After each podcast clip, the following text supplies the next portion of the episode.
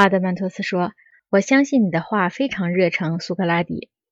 不过，我觉得你的大多数听众甚至会更加热诚地反驳你，永远不会被你说服的。其中，尤其是色拉叙马霍斯。”苏格拉底说：“请你别挑起我和色拉叙马霍斯争吵。我们刚交了朋友，以前也原非敌人。我们将不惜一切努力，直到或是说服了他和别的人，或是达到了某种成果，以便在他们重新投胎做人，并且碰上此类讨论时，能对他们有所帮助。”阿德曼托斯说：“你预言了一个不短的时间呢。”苏格拉底说：“不。”和永恒的时间比起来，它算不了什么。不过，如果我们说服不了大众，也没有什么可奇怪的，因为他们从来没有看到过我们的话成为现实。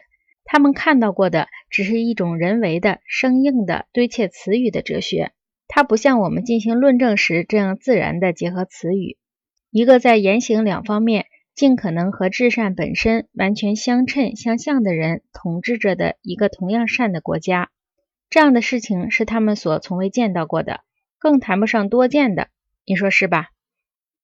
阿德曼托斯说：“无疑是这样。”苏格拉底说：“我的好朋友啊，他们也没有足够的听到过自由人的正当论证。